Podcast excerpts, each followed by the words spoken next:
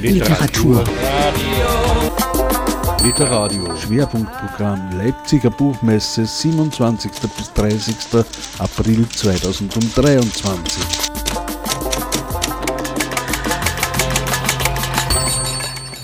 Auf der Bühne von Literadio am Stand der IG Autorinnen und Autoren darf ich nun Mario Ladic begrüßen. Hallo, danke für die Einladung. Mario, wenn ich richtig verstanden habe, war dein Weg zum Schreiben verbunden mit der Beschäftigung äh, bereits vorhandener Bücher. Und zwar nicht nur als Leser, sondern zunächst als Verkäufer und mittlerweile als Hüter. Ja, genau, sehr, sehr schön eigentlich zusammengefasst. Ähm, ich bin zehn Jahre im Buchhandel tätig gewesen und bin jetzt seit gut zweieinhalb Jahren bei der Stadtbibliothek Graz beschäftigt. Und ja, verbringe meine Tage, den Großteil meiner Tage mit Abertausenden von Büchern. Ja. Aber ich nehme an, dass du schon vorher geschrieben hast und nicht erst im Buchhandel dir dann irgendwann gedacht hast, naja, so schwer kann das auch nicht sein, das mache ich jetzt da. Ja, es, es war schon eine äh, relativ spät, äh, späte Entscheidung von mir, weil äh, ich während des Studiums, da hat man halt mit den großen Namen zu tun und ähm, da ist die Ehrfurcht auch irgendwie sehr groß.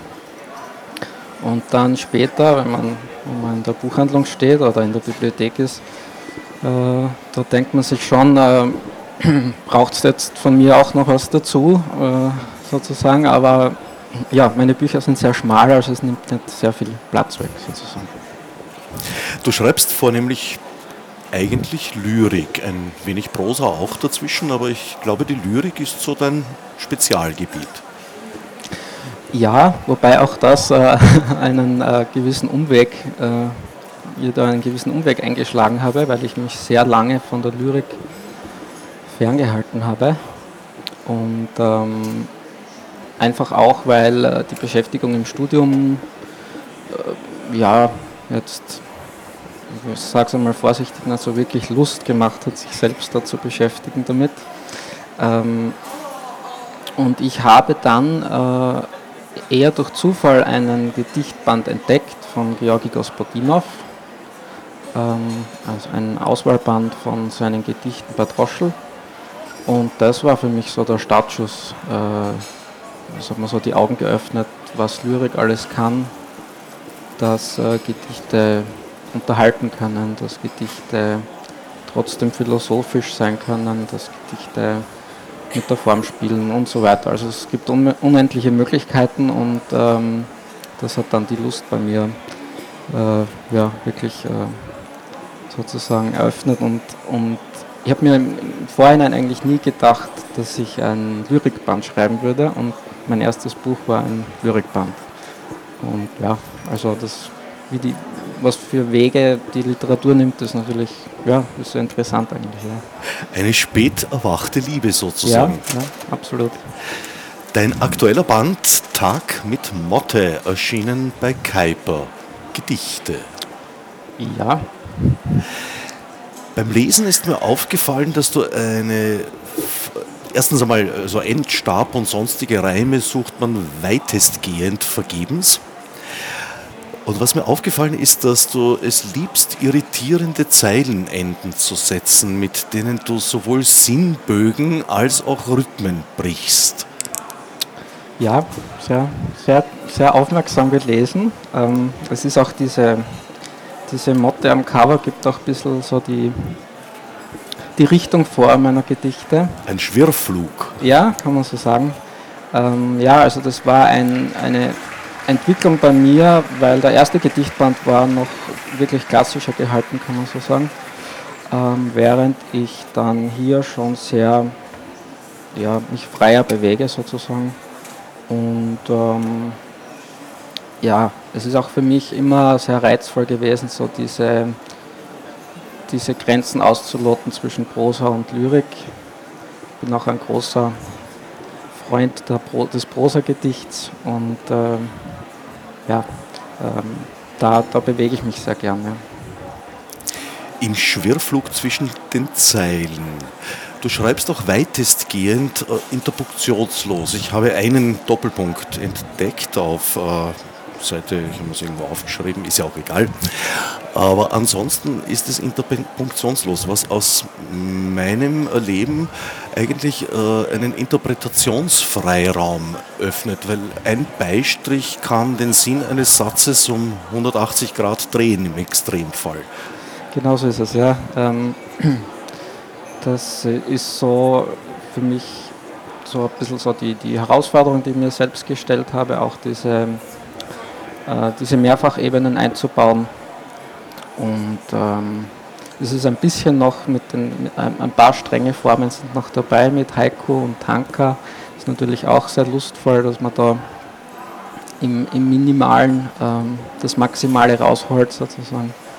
Ähm, aber grundsätzlich äh, war die Idee, ähm, diese, diese Ebenen äh, von der Form her einzubauen. Ja.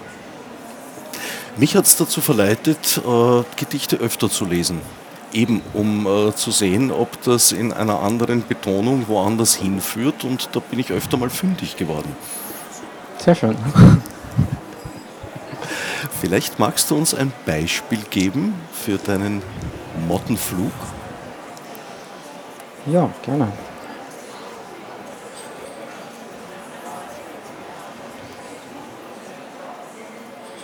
Ich habe mir gedacht, ich, ich, ich starte, wenn wir schon auf der Buchmesse sind, mit einem Gedicht über Bücher.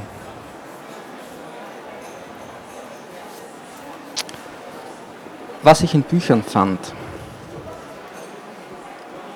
Eine Weihnachtskarte von vor Jahren, die ein schiefes Lied anstimmt, wenn man sie öffnet. Und auf einem handgeschriebenen Zettel ein misslungenes Gedicht. Eine lang vergessene Notiz, etwas nur ja nicht zu vergessen. Eine Absage, verpackt in schöne Worte.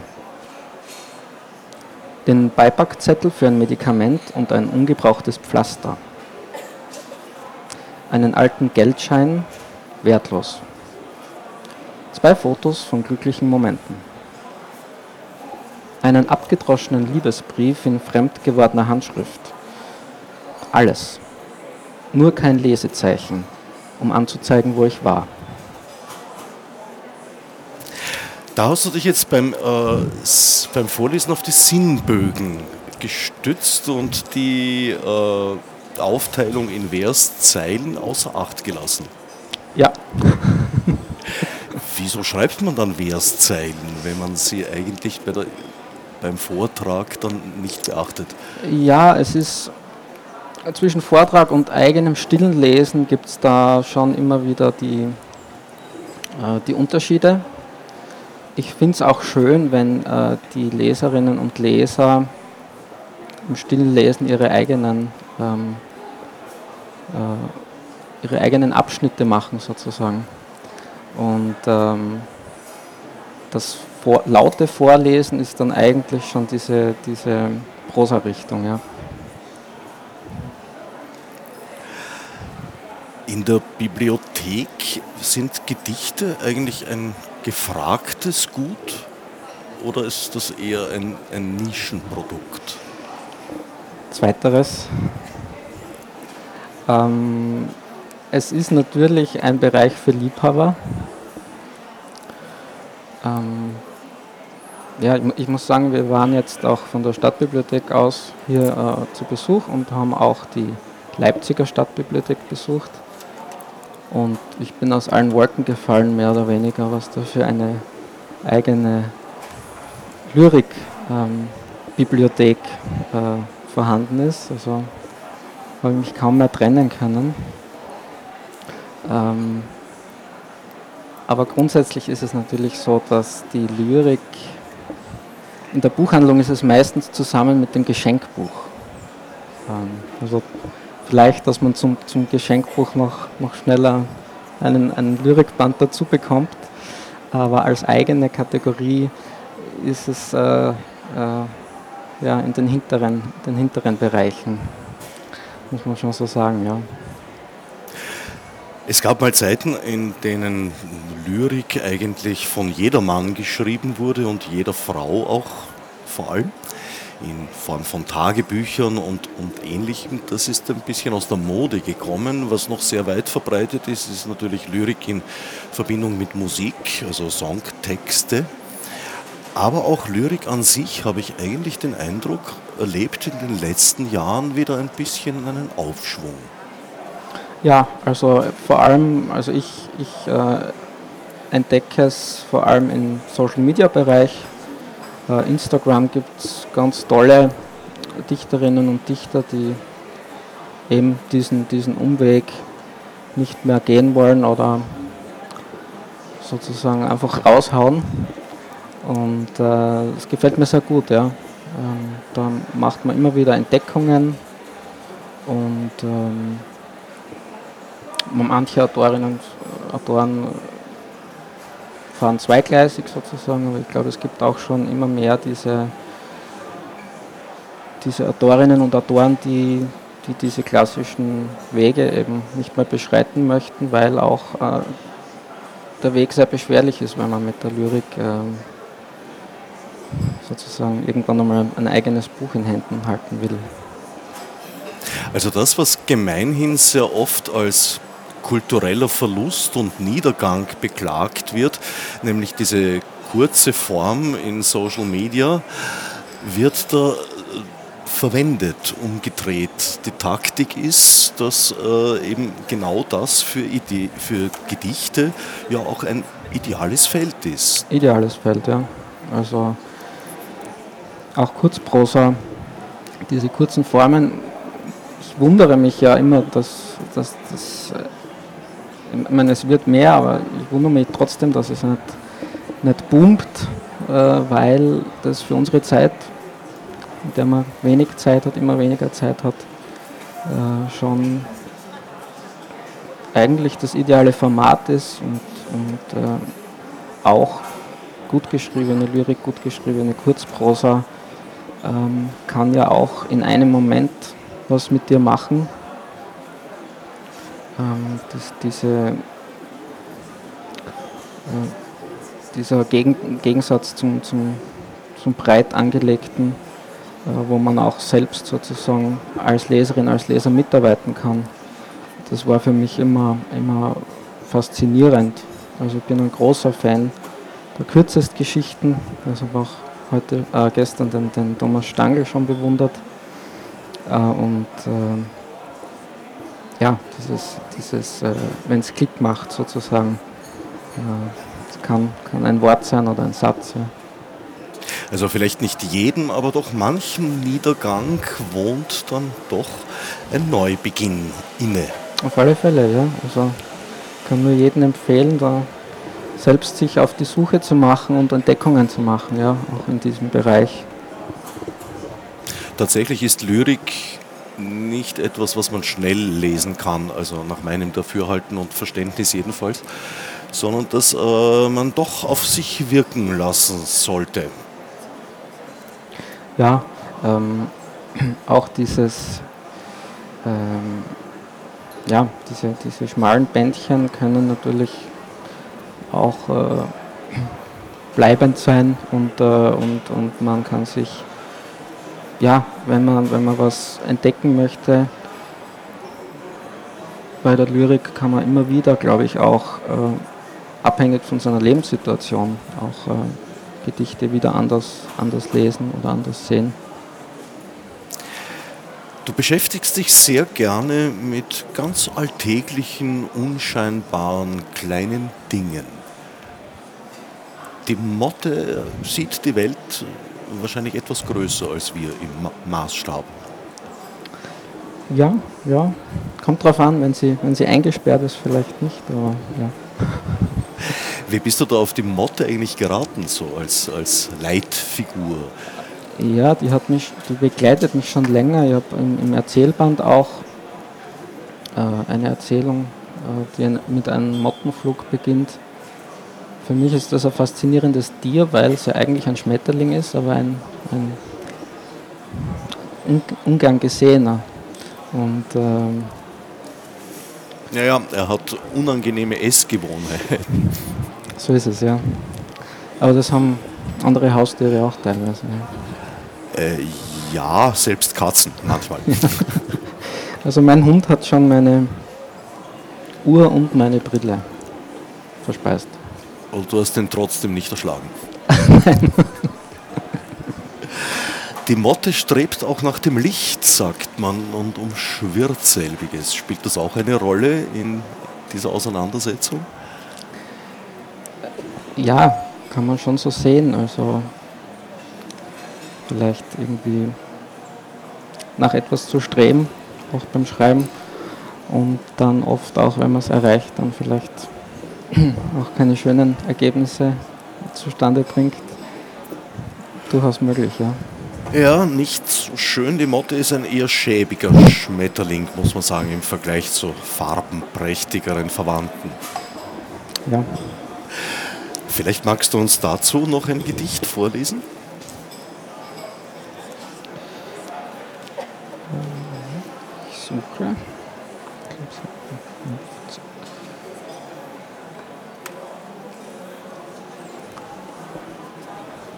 Tag mit Motte.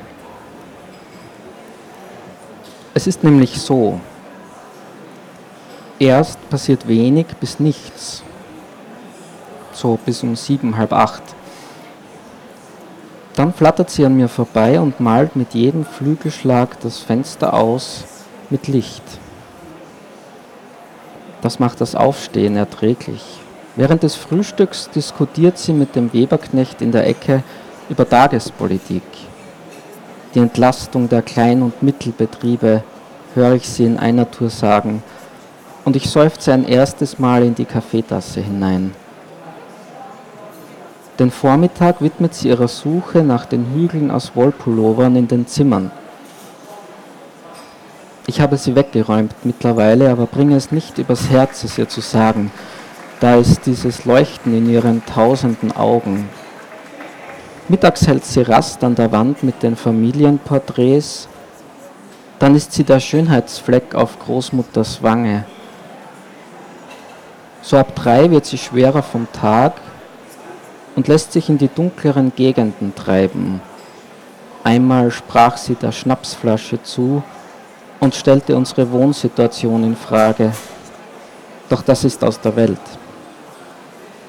Abends wenn ich am Balkon rauche, nimmt sie mich bei der Hand und wir fliegen zum Mond. Es dauert nicht lang, bis wir mit den Köpfen an seine Oberfläche stoßen, immer und immer wieder, bis wir sehr müde werden und dann ein nicht unangenehmes Fallen. Bei diesem Gedicht habe ich mir die Frage gestellt, was auf deinem Balkon wohl so geraucht wird. Ich bin nicht Raucher. Äh, also sozusagen äh, nicht aus eigener Erfahrung formuliert. Genau, das ist das klassische literarische Ich. Ja. Ich verstehe. Bei diesem Gedicht zum Beispiel hast du jetzt wieder äh, die Zeilenenden und auch sogar die Strophenenden ignoriert. Ist das sozusagen eine falsche Fährte, die du da legst? Ja, es ist dieser, dieser spielerische Zugang, glaube ich, zur, zur Lyrik. Ähm, wie gesagt, also ich glaube davor zwischen, zwischen lauten und leisen Lesen, dieser, dieser Unterschied, dieses äh, Selbstausfüllen von, von Leerstellen auch oder diese, wie gesagt, auch ohne, ohne äh, die äh, Zeichensetzung ja, man, man, man lädt eigentlich die Leserin und den Leser ein, selbst auf Entdeckung zu gehen. Ja, ich bin ein wenig auf Irrwege geraten, muss ich gestehen. Ich bin da halt sehr klassisch bildungsbürgerlich erzogen und habe immer versucht, den Sinn darin zu finden in diesen Unterteilungen. Mhm. Deswegen reite ich auch jetzt so darauf herum. Aber nachdem ich dich jetzt gehört habe, wie frei und unbefangen darüber hinweg du das liest, werde ich das Buch mit großem Vergnügen nochmal lesen und mich unter keinen Zwängen mehr sehen. Sehr gerne, sehr gerne, ja. Zwänge sind sowieso. Kann man, kann man weglassen. Beim Schreiben wie beim Lesen. Absolut. Welche Rolle spielt Rhythmus für dich, mal abgesehen davon? Ähm, ja, es ist der Rhythmus, ist entscheidend bei mir, ähm, ob äh, ein Text jetzt Prosa wird oder Lyrik, zum großen Teil.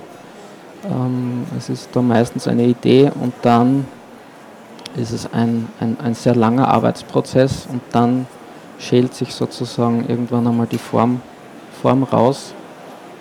Ähm, es ist oftmals nicht so leicht zu sagen, ob jetzt was vielleicht für Außenstehende vor allem auch, ob es jetzt was Prosa oder Lyrik ist. Aber für mich selbst ist es dann immer irgendwann klar und ähm, da bin ich schon zufrieden, wenn, wenn's für, wenn für mich was, was klar ist. Bist du ein schneller Schreiber oder tüftelst du herum? Ähm, in dem Buch sind ungefähr ähm, vielleicht zwei bis drei Gedichte, die ich so in einem Schwung äh, wirklich äh, geschrieben habe. Im Grunde ist es ein, ein Prozess über vier Stationen mehr oder weniger. Also es ist grund grundsätzlich einmal eine Idee da, dann das wird einmal auf einem, irgendeinem Notizzettel äh, festgehalten und dann meistens verloren, aber die, die ich nicht verliere, die äh, versuche ich dann weiterzuführen in einem eigenen Notizbuch. Äh, dann gibt es äh, lange Pause und dann schaue ich mir die ganzen Sachen zum Teil Monate später wieder an. Und das, was mich noch immer irgendwie interessiert, äh, das wird dann weiter bearbeitet und irgendwann gibt es dann eine Letztversion im, äh, auf Computer und so, so entstehen die Gedichte. Wobei das äh, vorhandene Interesse auch äh, darin liegen kann, dass du dir denkst, was habe ich mir dabei wohl gedacht? Absolut, ja. Man, man, ja, also ich, das, das ist sowieso auch interessant, wenn man mit, mit, einer gewissen, mit einem gewissen zeitlichen Abstand dann wieder was, was anschaut. Ist reizvoll und gleichzeitig auch zum Teil schwierig, weil man vielleicht niemals zum Ende kommt, aber ja, gewisse Dinge bleiben dann und, und dann ist für mich auch das Gefühl richtig, äh, das vielleicht ja, äh, in einem Buch zu, zu, zu archivieren. Entstehen deine Gedichte für sich selbst und werden dann zusammengefügt, eben zum Beispiel zu einem Buch? Oder entstehen sie schon in einem Zusammenhang, dass du dich mit einem weiß nicht, gewissen Thema beschäftigst? Ja, das war tatsächlich beim ersten Gedichtband der Fall. Da war ich äh, eingeladen, ähm, bei einer Anthologie mitzumachen, äh, wo es um, um, häusliche Gewalt gegangen ist. Und da habe ich äh, einige Gedichte geschrieben und da bin ich auch zum Teil dabei geblieben oder habe einiges davon auch übernommen im, im Buch. Ähm, während hier dann schon diese, dieses freie Spiel der Kräfte sozusagen äh, in Form und Inhalt auch äh, ja, durch, durchgezogen ist. Ja.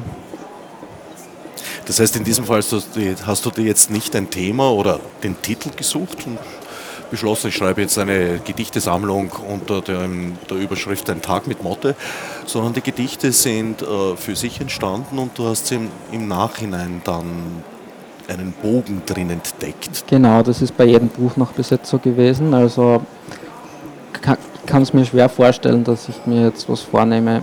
Ich schreibe jetzt ein Buch zu dem und dem Thema. Also das wird bei mir nicht funktionieren, glaube ich. Ähm, ich lasse mich da sehr gern treiben und ähm, merke, wenn, wenn, was, wenn sich was aufdrängt, dann horche ich mal rein und äh, frage mich auch, hat das irgendwie, was macht das mit mir, warum beschäftigt mich das, könnte das äh, literarisch interessant sein, vielleicht auch für andere im Idealfall. Und äh, dann geht das so los, auch mit den Titeln, also die sind mir alle zugefallen, mehr oder weniger. Tatsächlich äh, ist bei mir das eingetreten, was du eingangs erwähnt hast, dass eben dieses Spiel mit den Zeilenenden und den Verszusammenfassungen bei mir beim Lesen eine Art Schwirrflug verursacht hat. Okay. Korrekt. Ich habe fast die Vermutung, dass wenn ich das jetzt nochmals lese, unter Außerachtlassung dieser Vorgaben, das ein ruhigerer Gleitflug werden könnte. Ja, also es gibt, ähm, es würde mich sehr freuen, wenn, wenn du nochmal reinschaust. Ja? ähm, und ähm, ja, die Flüge sind äh, teilweise zackig von Motten, aber es gibt auch diese, diese Gleichmäßigkeit ab und zu. Hast du dich mit Mottenflug beschäftigt? Also so auf Ja, also mich faszinieren auch die Tiere, weil sie äh, äh, unter dem Mikroskop oder vergrößert auch so interessant ausschauen, finde ich. Dieses Flauschige, das hat irgendwie einen Reiz und ich glaube, die. Äh, ich finde es auch so interessant bei diesen alten Godzilla-Filmen, da hat es ja auch immer so einen Riesenschmetterling gegeben. Der hat mir immer schon beeindruckt. Ähm, verängstigt, aber gleichzeitig auch fasziniert. Und ja, Literatur ist, glaube ich, auch immer sowas. Man ist da immer im, im Kampf mit sich selbst und, und äh, ja, schaut, schaut, wie man, wie man selbst zur Rande kommt damit. Ja. Welches Gedicht würdest du mir zum Abschluss mit auf den Weg geben? Ähm, eventuell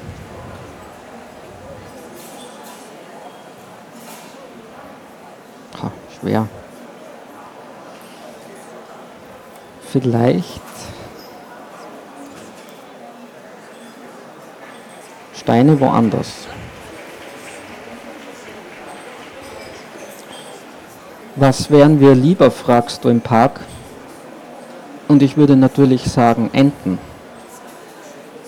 Aber ich weiß nicht, ob du eine Antwort erwartest.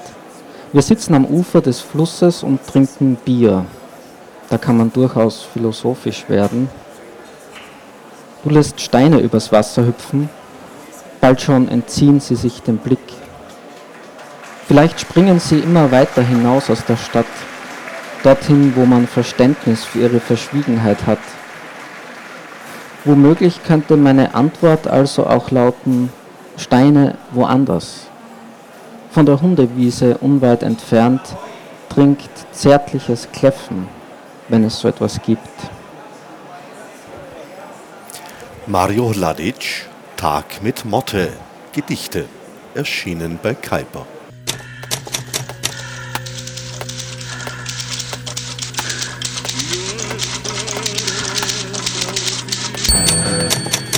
Literatur. Literadio. Schwerpunktprogramm Leipziger Buchmesse 27. bis 30. April 2023. Detailinfos, Programm und Webradio auf www.literadio.org. On Air zu hören bei Bürgerradios in Österreich, Deutschland und der Schweiz.